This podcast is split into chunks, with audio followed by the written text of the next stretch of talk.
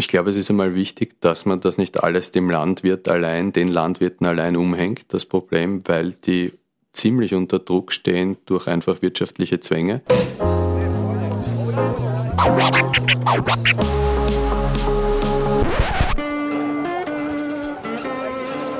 Liebe Hörerinnen und Hörer, herzlich willkommen im Zack Zack Nachtclub. Jeden Donnerstag ab 22 Uhr machen wir die Nacht zum Tag. Ungezwungen, persönlich und mit Open End. Schön, dass ihr heute dabei seid.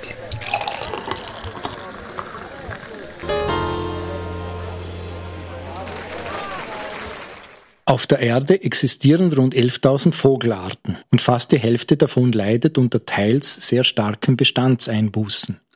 Das ist das erschreckende Ergebnis einer globalen Studie von Alexander Lees von der Manchester Metropolitan University und seinem Team. Besonders betroffen sind Vögel, die in den Tropengebirgen und in den Polarregionen leben.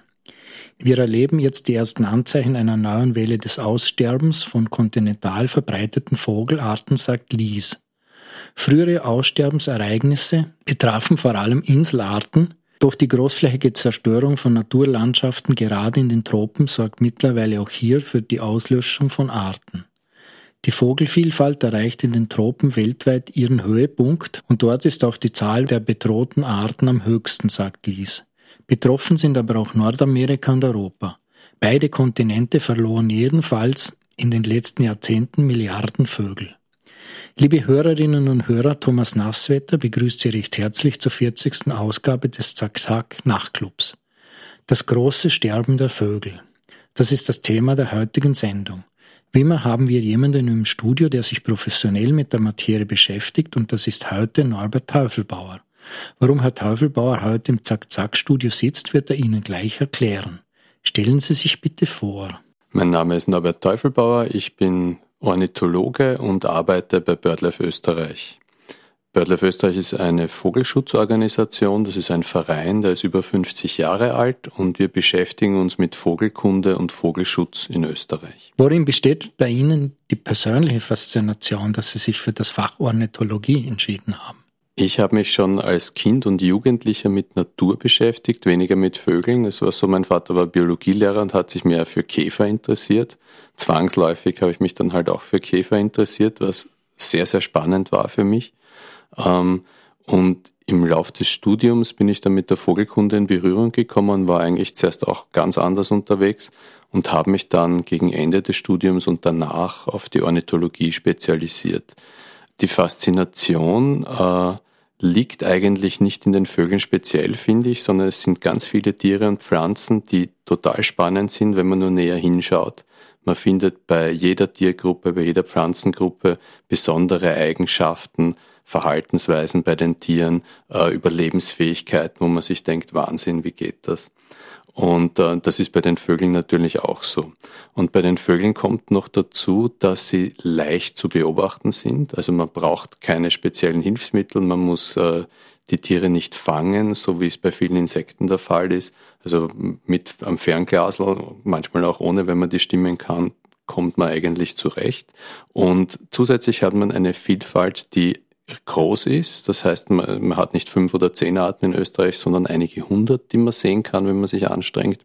Und ähm, es ist so, dass die auch noch äh, relativ bunt und schön anzuschauen sind, also für uns ansprechend. Und das alles zusammen macht Vögel zu einer attraktiven Gruppe zum sich damit auseinandersetzen. Jetzt haben Sie gesagt, Sie arbeiten für BirdLife.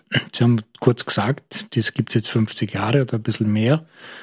Stellen Sie uns BirdLife vielleicht einmal ein bisschen breiter vor. BirdLife Österreich ist ein Verein, der sich begonnen hat, damit zu beschäftigen, wie es den Vögeln in Österreich geht, wo kommen sie vor. Und das war am Anfang ein sehr kleiner akademischer Verein, so ein bisschen Elfenbeinturm, würde man heute sagen.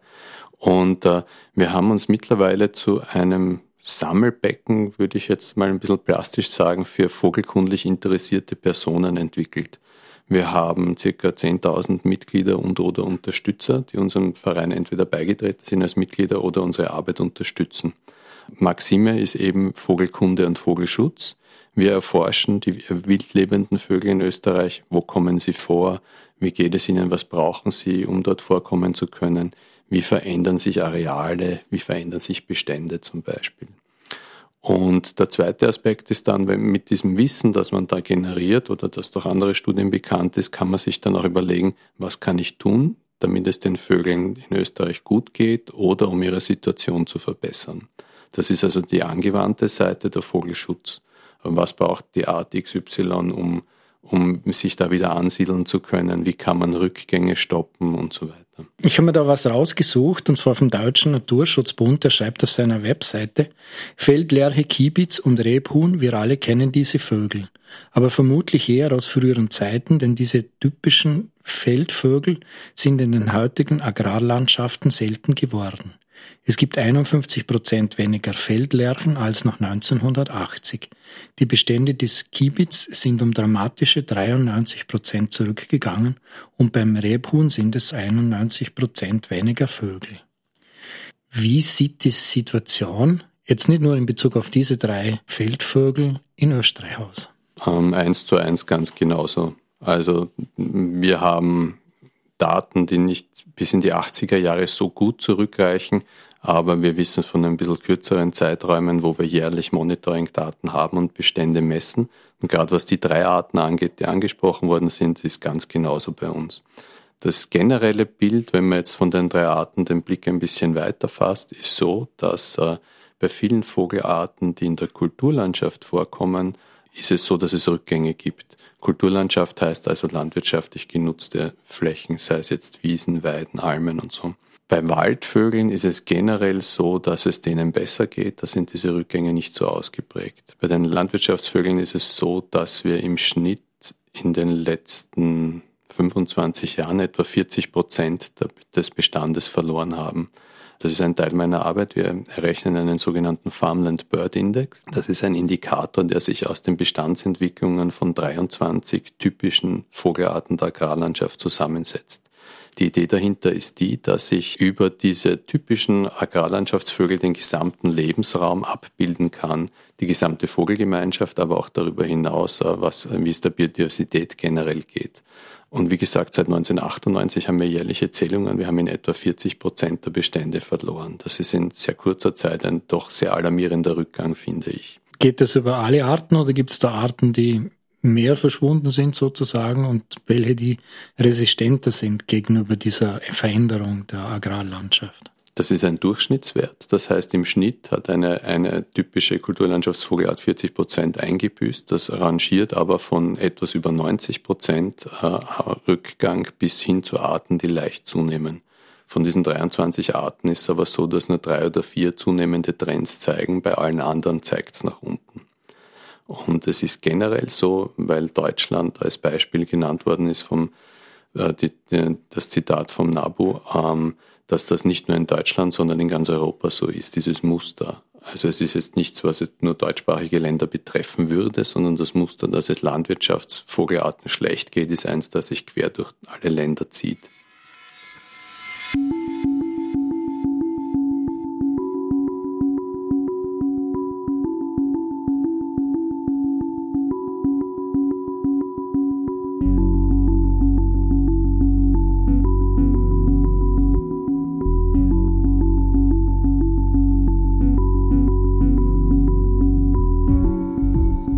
Die Vögel heben sich in ihren Merkmalen in vieler Hinsicht von allen übrigen heutigen Tieren ab. Abgesehen von ihrem einmaligen Rüstzeug zum Fliegen verfügen sie über einen besonders intensiven Stoffwechsel.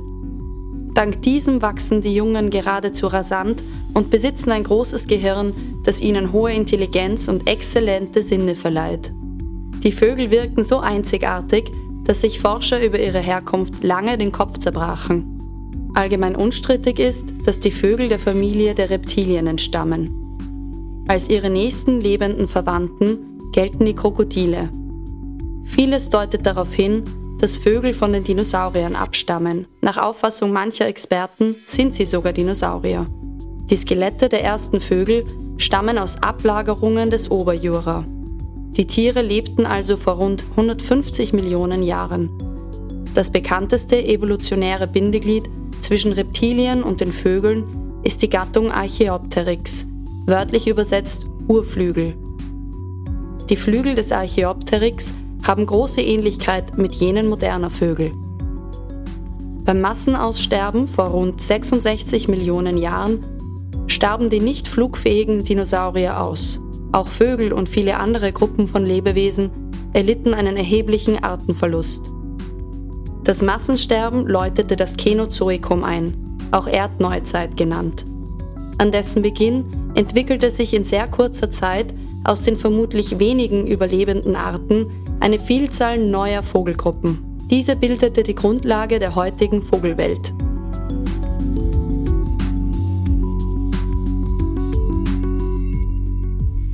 Und wenn man jetzt die Landwirtschaft ein bisschen genauer betrachtet, gibt es da Unterschiede.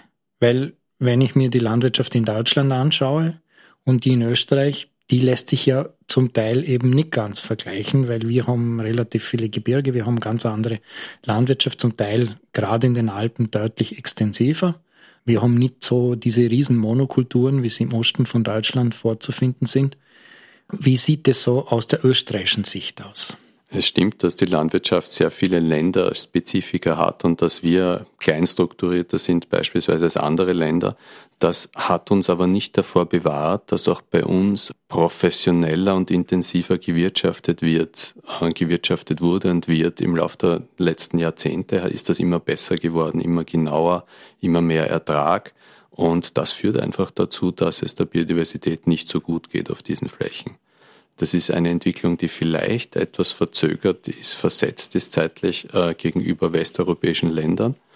Aber wir sind auf der anderen Seite auch Ländern von Osteuropa etwas voraus in diesem Rückgang, das muss man auch sagen. Also das hat man klar gesehen ähm, in europaweiten Analysen, dass die Länder des ehemaligen Ostblocks, dass diese Trends äh, länger besser waren und dass dann mit dem, mit dem Umbruchfall des Eisernen Vorhangs dann dort die Intensivierung auch Einzug gehalten hat und dass diese Länder jetzt zeitversetzt die gleiche Entwicklung erleben, in der wir schon mittendrin sind. Das heißt, also dieser massive Einsatz von Kunstdünger, dieser Ein Einsatz von Herbiziden, von Fungiziden, hat sozusagen direkte Auswirkungen auf die Vogelvielfalt. Es ist ein, ein, ein Bündel an verschiedenen Eingriffen, nenne ich es jetzt einmal, die diese Rückgänge verursachen. Ein ganz wichtiger Punkt sind Pestizide generell, also Einsatz von sogenannten Pflanzenschutzmitteln, Insektizide, äh, Fungizide, was auch immer, was es da alles gibt, die einerseits äh, bei Vögeln, die direkt in der Fläche leben, wenn die direkt damit in Kontakt kommen, was beim Spritzen der Fall ist, gesund ist es sicher nicht. Der größere Faktor oder das größte Problem dabei ist aber, dass äh, die Insekten massiv zurückgegangen sind dadurch und dass fast alle Vogelarten zur Aufzuchtzeit, also wenn sie Junge im Nest haben, darauf angewiesen sind, diese mit Insekten zu füttern.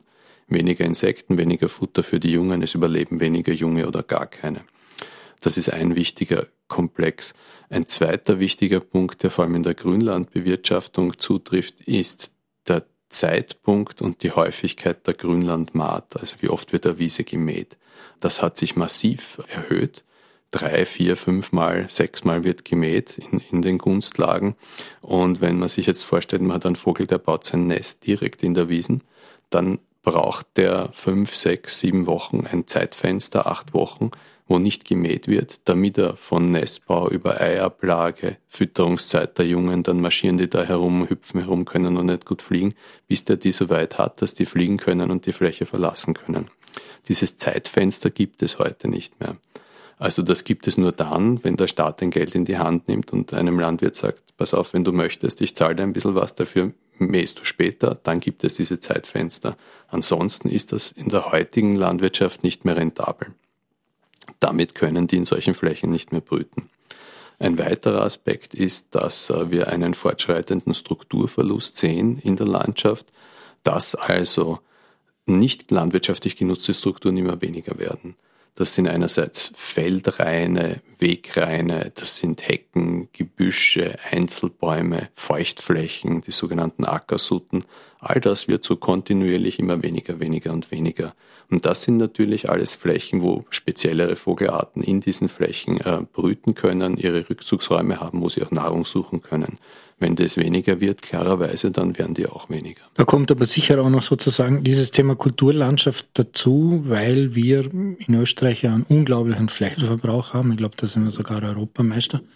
Das heißt, dieses Zubetonieren, dieses Versiegeln der Landschaft, das hat da sicher auch mit einen Anteil. Das hat sicher auch einen Anteil, das ist korrekt. Ich halte die anderen Faktoren aber für wichtiger.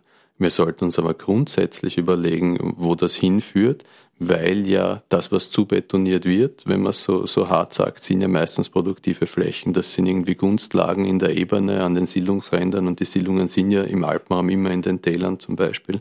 Und das heißt, ich verliere dort kontinuierlich landwirtschaftlich nutzbare Fläche. Und das heißt, ich habe immer weniger Fläche zur Verfügung, um die gleiche Menge oder sogar noch mehr Menge an Lebensmitteln produzieren zu können. Das heißt, das ist grundsätzlich eine Schere, die da aufgeht, die nicht nur auf Biodiversität Auswirkungen hat, sondern auch auf Lebensmittelerzeugung. Gibt es Unterschiede zwischen Betrieben, die biologische Landwirtschaft betreiben und solche, die konventionelle Landwirtschaft betreiben? Gibt es da Unterschiede? Weil wir haben ja einen relativ hohen Anteil an Biolandwirtschaft in Österreich. Da sind wir ja Europameister. Ich denke, Biolandwirtschaft ist eine sehr gute Sache. Es ist allerdings so, dass man in Bezug auf die Biodiversität nicht allzu viel davon merkt. Ich habe ein bisschen den Verdacht, dass in der Allgemeinheit, in der Bevölkerung so das Bild vorherrscht, dass der Biolandwirt zu Fuß mit dem Saatgutbeutel aufs Feld geht und dann da mit der rechten Hand die Weizenkörner ausstreut. Das ist so ein bisschen das Bild, das auch sage ich mal, die Werbung vermittelt, wie Bio funktioniert. Und Bio ist aber genauso industriell, sage ich jetzt mal recht hart, wie die konventionelle Landwirtschaft. Was Bio besonders macht, ist natürlich, dass bestimmte Sachen nicht eingesetzt werden. Das heißt, es ist für uns direkt als Konsumenten wesentlich gesünder und ist natürlich auch für die Natur viel besser, wenn ich diese ganzen Spritzmittel nicht ausbringe.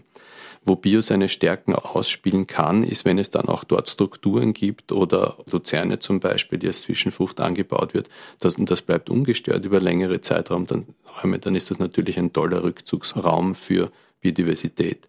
Insekten sind wahrscheinlich auch etwas besser dran. Aber grundsätzlich ist es für einen Landwirt heute so, dass er, selbst wenn er Biolandwirt ist, auch sehr industriell wirtschaften muss, weil sonst rechnet es sich schlicht nicht. Was muss man Ihrer Meinung nach tun, dass da Fortschritte erzielt werden in dem Bereich? Was muss die Landwirtschaft tun, damit wir völlig verhindern, dass die Vögel verschwinden von unseren Feldern? Ich glaube, es ist einmal wichtig, dass man das nicht alles dem Landwirt allein, den Landwirten allein umhängt, das Problem, weil die ziemlich unter Druck stehen durch einfach wirtschaftliche Zwänge. Wie viel können sie an, an Geld reinstecken, wie viel kommt raus, das muss sie ausgehen für die.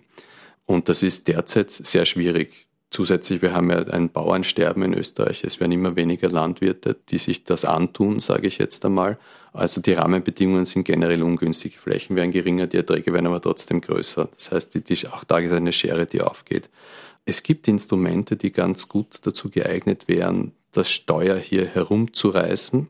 Wir haben ja in Österreich ein sehr ausgiebiges Agrarumweltprogramm, wo viele, viele Millionen hineingehen wo Landwirte Förderungen kriegen für bestimmte Aktionen, die sie setzen oder eben nicht setzen. Spritzmittelverzicht, Düngemittelverzicht, später mähen, als, als es eigentlich der Fall wäre und so weiter.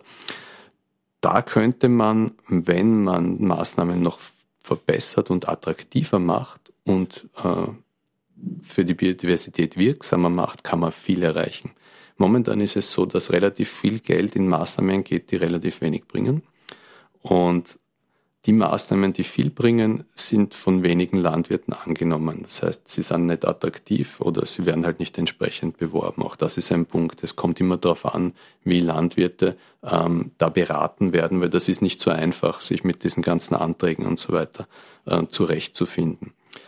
Was wichtig wäre, ist, dass es einen gewissen Anteil an Fläche gibt, der nicht genutzt wird das sehen wir jetzt gerade, die gegenläufige Entwicklung durch den Krieg in der Ukraine, wo Brachflächen zum Anbau freigegeben werden, was vermutlich die Lebensmittelproduktion nicht wahnsinnig rausreißen wird in, in Summe. Für die Biodiversität ist das aber relativ schlecht. Grundsätzlich ist es so, dass circa 10 Prozent der landwirtschaftlich genutzten Fläche nicht genutzt werden sollten, also brach liegen sollten, als Randstrukturen, Brachestreifen, was auch immer. Da gibt es gute Ideen, was man da machen kann, dass man diese Flächen quasi der Biodiversität überlässt. Damit könnten wir viel erreichen.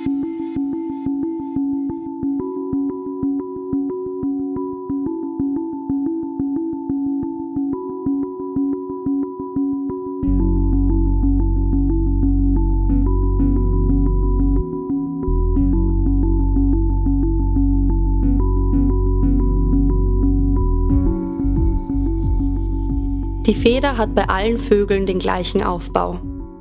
Federn sind multifunktional, sozusagen ein Schweizer Taschenmesser der Natur. Außer zum Fliegen dienen sie unter anderem zum Protzen vor Geschlechtspartnern oder Rivalen, zum Warmhalten sowie zum Eierausbrüten im Nest. Das Federkleid von Vögeln besteht aus unterschiedlichen Federarten. Es gibt lockere, weiche und watteleichte Federn, die direkt auf der Haut sitzen und den gesamten Körper umgeben. Es sind Daunen, die wärmedämmend wirken, ähnlich wie das Fell der Säugetiere. Über den Daunenfedern liegen wie die Ziegel auf einem Dach die Deckfedern. Die Deckfedern liegen sehr dicht aneinander und bedecken den Vogelkörper. Sie schützen den Körper vor Wasser, Staub und Schmutz und dienen zur Tarnung. Beim Putzen werden die Federn durch den Schnabel gezogen. Sie werden dabei mit einem Fett wasserabweisend gemacht das aus einer Drüse am Schwanz stammt, der Bürzeldrüse. Am Flügel sitzen viele längere Federn. Es sind die Schwungfedern, die mit einem dicken Federkiel in der Haut der Flügel sitzen. Sie ermöglichen das Fliegen, da sie als Armschwingen die Tragfläche des Flügels bilden. Die Schwanzfedern dienen dem Vogel beim Fliegen als Steuer und beim Landen als Bremse. Nach neuesten Erkenntnissen könnten Flügel zunächst vielmehr dazu gedient haben, sich zur Schau zu stellen. Funde in China zeigen, dass keiner der dort ausgegrabenen Saurier die Brustmuskeln besaßen, die zum kraftvollen Flügelschlag erforderlich sind.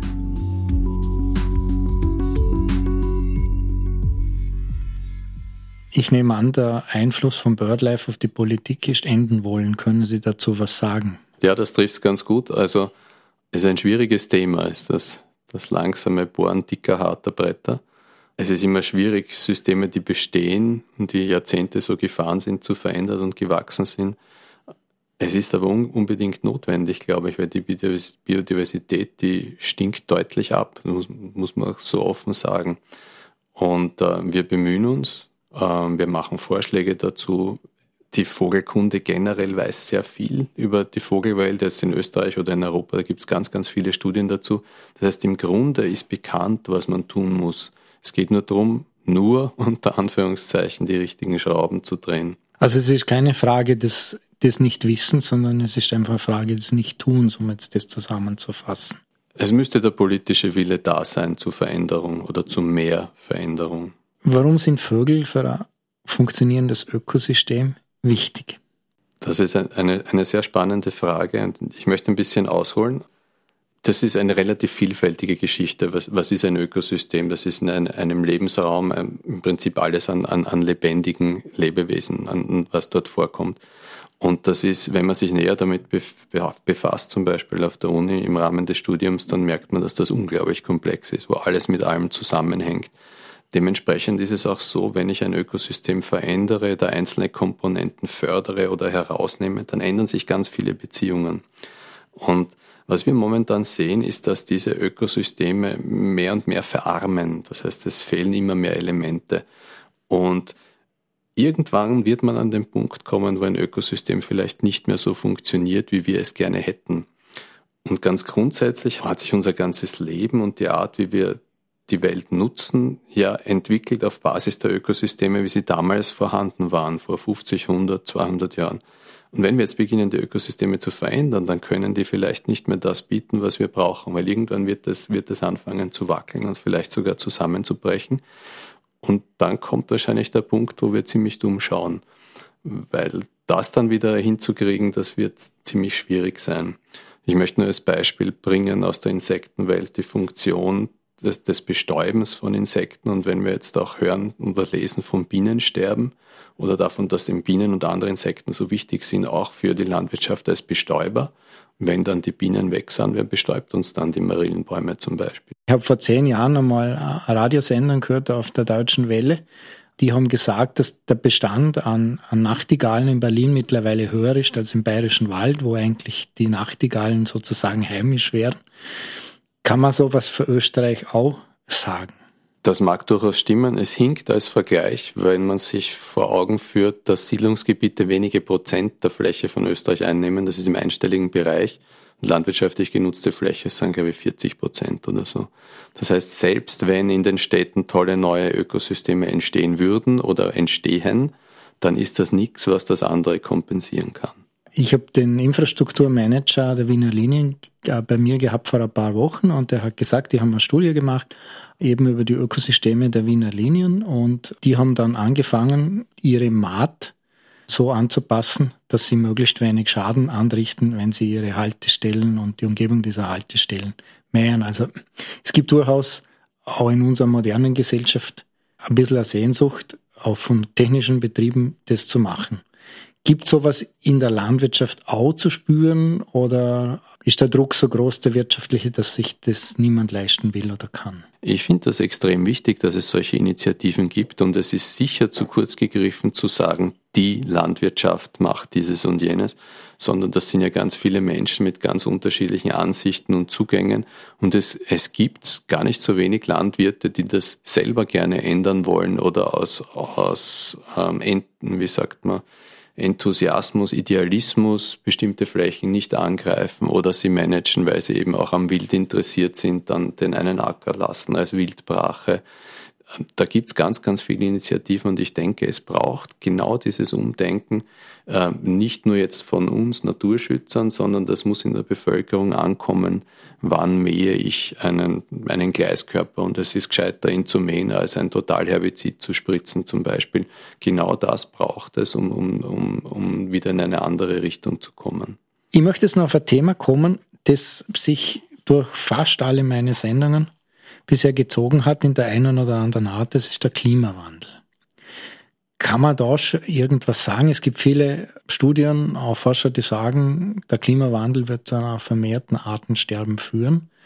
Österreich ist ja, was Klimawandel anbelangt, wir sind ja da ein bisschen Spitzenreiter. Die zwei Grad haben wir in den Alpen schon lange hinter uns. Gilt das, glaube ich, mittlerweile für ganz Österreich. Können Sie das als Ornithologe in Ihrer Arbeit, spiegelt sich das schon wieder? Es gibt Dinge, die wir jetzt schon sehen, wo es schwierig ist, sie dem Klimawandel sozusagen umzuhängen, weil eben gleichzeitig diese großen Landnutzungsänderungen passieren, über die wir auch schon gesprochen haben. Wir sehen, dass manche Vogelarten offenbar äh, in ihrer Höhenverbreitung etwas höher vorkommen als noch vor einigen Jahrzehnten. Zum Beispiel da sind jetzt aber dann Detailstudien gefragt. Ist es wirklich der Klimawandel oder ist es die Änderung der Landnutzung?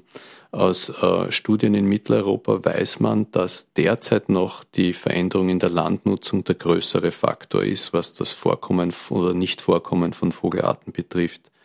Wir wissen auch, dass es einige Arten gibt, bei denen prognostiziert wird, dass sie massiv an Areal verlieren werden. Das betrifft äh, einige Bergarten die also, wenn der Lebensraum nach oben wandert, aufgrund des Klimawandels, der Wald wandert drauf, die offenen Flächen werden damit kleiner, weil die Berge nach oben zu eher schmäler werden und weniger Fläche zur Verfügung steht, dass die massiv an Areal verlieren.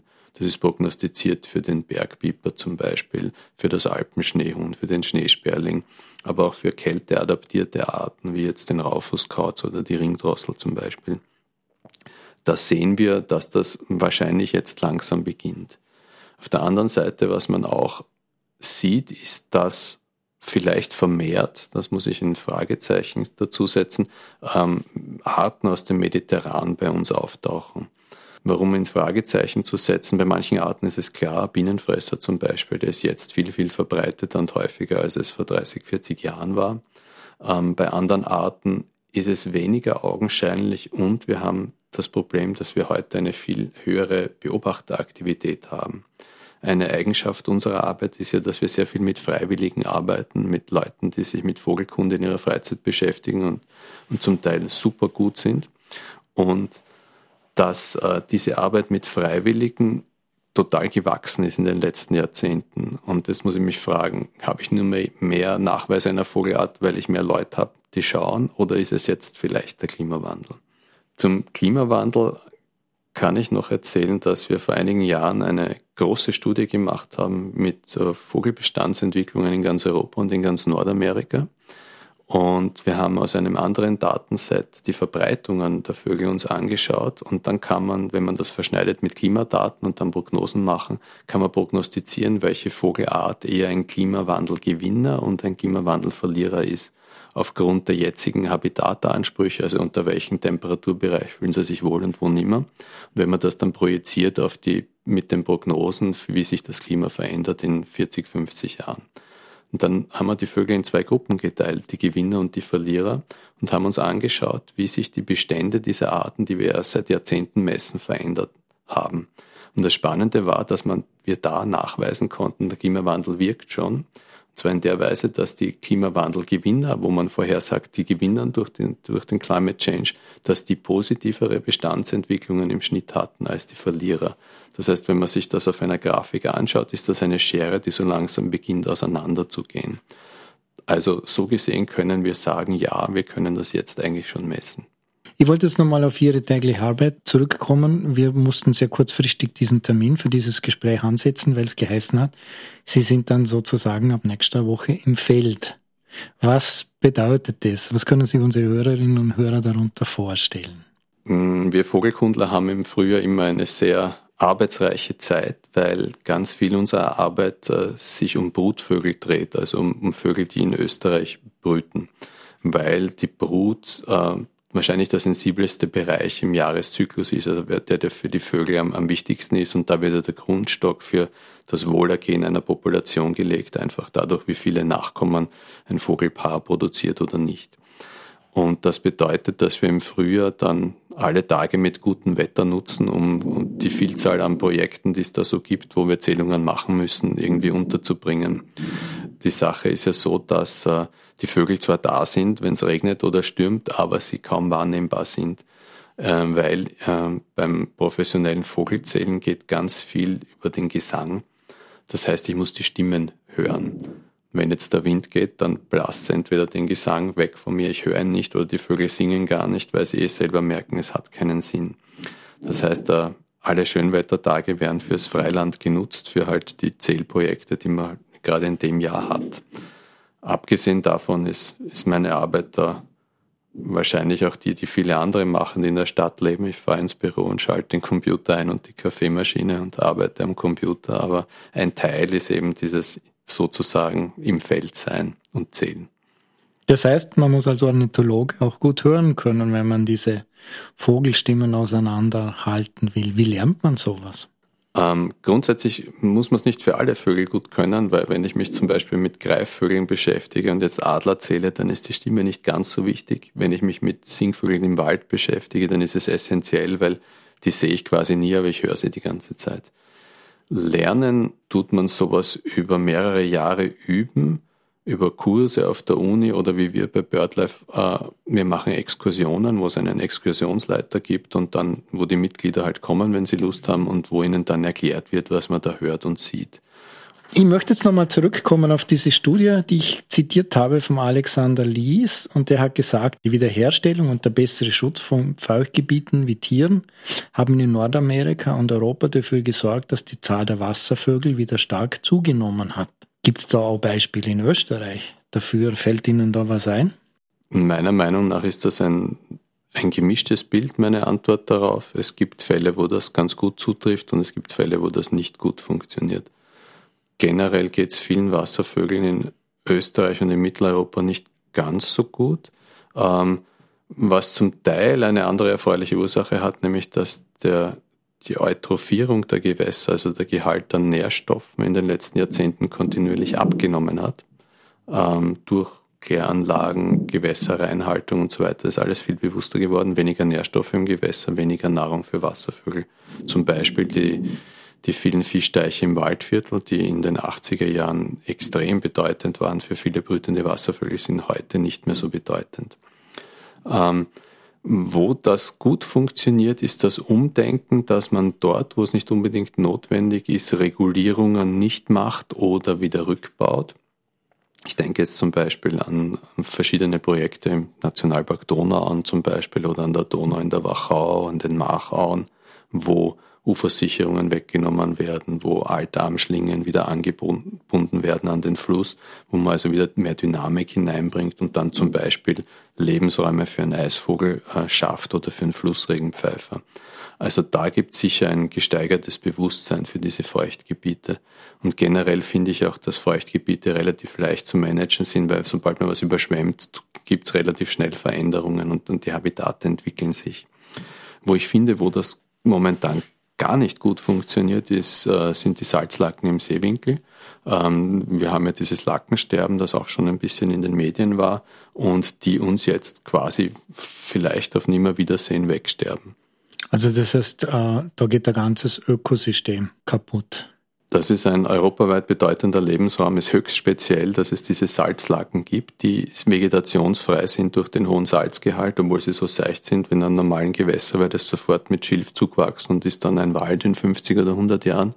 Die sind schon etliche tausend Jahre wahrscheinlich ähm, vegetationsfrei und das ist ein ganz ein spezieller äh, Mechanismus, der, der diese Lacken offen hält. Aber momentan äh, schaut das sehr schlecht aus, muss man ehrlich sagen.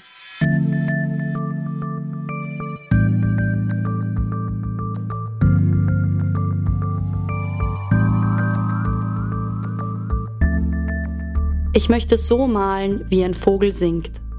Claude Monet, französischer Maler des Impressionismus. Finde ich eine super Aussage und äh, ich finde, er hat es ganz gut hingekriegt. Wenn man sich jetzt einen, einen Vogelgesang als ein sehr vielfältig reich oder das Vogel, das Konzert an Stimmen so vorstellt und zum Beispiel, wenn man in der Früh in den Wald geht, irgendwie kurz nach Sonnenaufgang und dieses wahnsinnig vielfältige, beeindruckende Konzert sich anschaut, diese, diese Fülle und die Energie, die da ist, dann glaube ich, verstehe ich, was er, was er damit gemeint hat. Also, dass man diese, diese Wahrhaftigkeit und, und, und Fülle umsetzt in dem, was man tun möchte.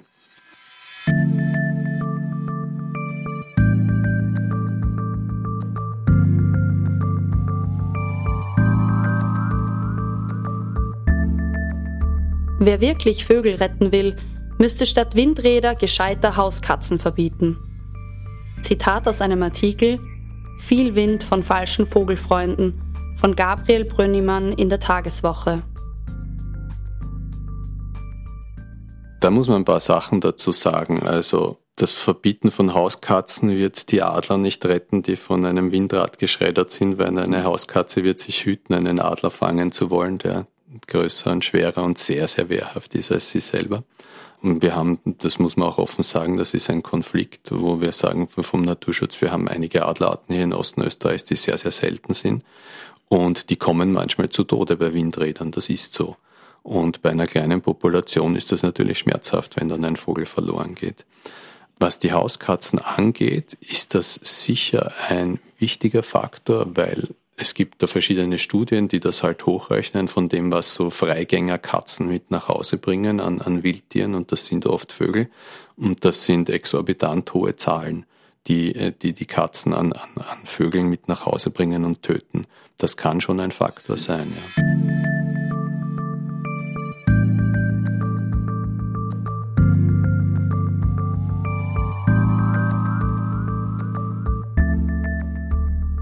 Gestern las ich gerade über die Ursache des Schwindens der Singvögel in Deutschland.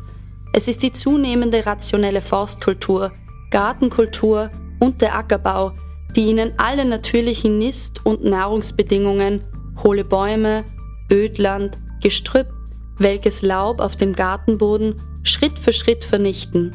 Mir war es so sehr weh, als ich das las.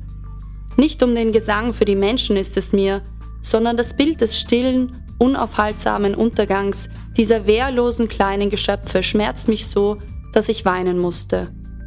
Rosa Luxemburg, Brief an Sophie Liebknecht am 2. Mai 1917.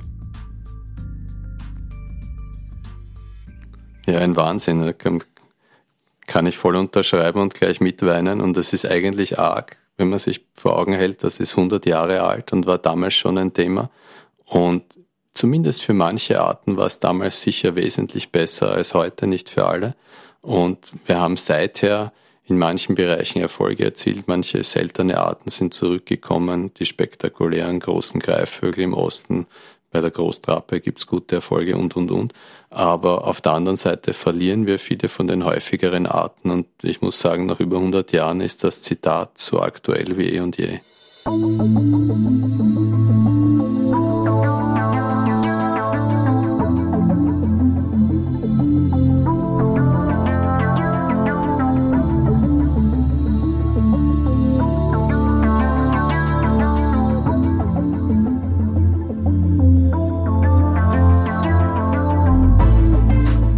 Fassen wir einmal zusammen.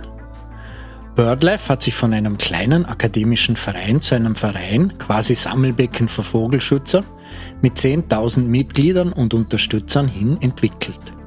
Die oft in hoher Qualität geleistete Arbeit der Freiwilligen ermöglicht breite und solide wissenschaftliche Ergebnisse in Bezug auf die Vogelwelt in Österreich. Auch wenn Österreich Europameister im Versiegeln von Flächen ist, so ist das Problem intensiver landwirtschaftlicher Nutzung für viele Vogelarten weitaus gravierender.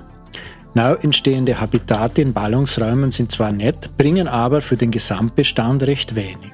40 Prozent des Vogelbestandes sind in den letzten 20 Jahren verschwunden. Manche Vogelarten haben 90 Prozent ihres Bestandes eingebüßt.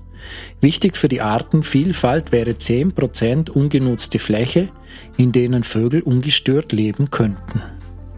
Der Klimawandel wird auch in der Vogelwelt sichtbar, wobei es Gewinner geben wird, also Arten, die bessere Lebensbedingungen vorfinden werden, wie zum Beispiel der Bienenfresser, der von Süden her eingewandert ist.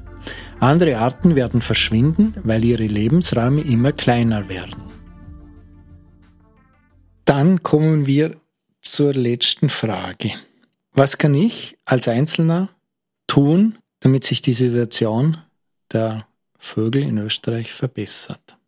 Ähm, ich denke, wichtig ist, ein Bewusstsein wieder zu bekommen für unsere Bevölkerung. Was ist Natur? Wie funktioniert Natur? Was wir, was wir leider erleben, ist ein, ein immer weiter schreitendes Entfernen von Natur, Kontakt zur Natur, ähm, sei es nur Kenntnis von Arten. Die Kenntnis von Arten ist beschämend gering. Also was, wenn man Kinder, da gibt es Studien dazu, wenn man Kinder fragt, äh, über die zehn häufigsten Vogelarten, dann können sie zwei, drei benennen, vielleicht die anderen nicht. Die wissen den Namen nicht mehr, wenn man ihnen ein Bild zeigt.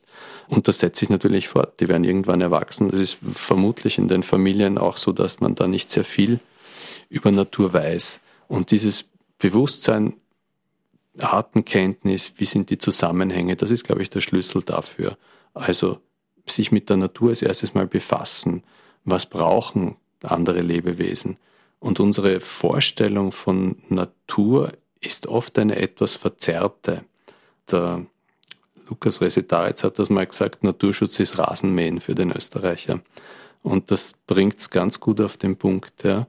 wie gestalte ich meinen Garten, wie gestalte ich meinen Balkon, wo ich vielleicht glaube, dass ich Natur habe, vielleicht auch nicht. Es gibt sicher auch andere Aspekte, unter denen man den gestaltet, aber es ist weniger akkurat, weniger genau und weniger gespritzt, als viele glauben.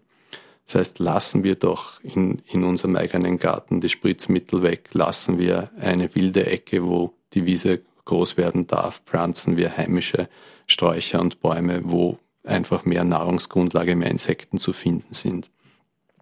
Dann glaube ich, was auch noch wichtig ist, was können wir als Einzelne tun, ist, wir haben einen großen Einfluss über die Art, wie wir konsumieren, wie wir einkaufen, was kaufen wir ein, welche Produkte, welche Lebensmittel, von wo kommt das her, ist das vielleicht biologisch produziert, nachhaltig produziert, wie lang ist der Transportweg. Das sind alles äh, Schräubchen, wo wir als Einzelne, wenn, wenn viele so denken, viel bewegen können. Und eine Frage ist natürlich auch, wir leben ja zum Glück in einer Demokratie, welche Partei, welche Parteien vertreten denn die Anliegen des Naturschutzes? Was können wir, was tun die dafür, dass wir auch morgen noch die Kohlmeise, die Blaumeise vom Fenster im Garten bewundern können. Vielen Dank für diese Antwort, die einem zum Nachdenken bringen kann. Liebe Hörerinnen und Hörer, ich bedanke mich bei Ihnen fürs Zuhören. Wenn es Ihnen gefallen hat, dann streamen Sie uns auch nächstes Mal. Wenn es Ihnen sehr gut gefallen hat, dann freuen wir uns über Ihre Unterstützung. Als unabhängiges Medium sind wir auf Ihre Hilfe auch in finanzieller Weise angewiesen. Ich bedanke mich bei meinem Gast, beim Herrn Norbert Teufelbauer. Vielen Dank fürs Kommen und dass Sie Zeit gefunden haben, jetzt im Frühling, wo es bei Ihnen ziemlich rund geht, mit dem Vögelzählen, dass Sie gekommen sind. Mein Name ist Thomas Nasswetter, gesprochen hat Pierre Miller-Eichholz. Ich wünsche Ihnen eine gute Nacht, machen Sie es gut und bleiben Sie uns gewogen.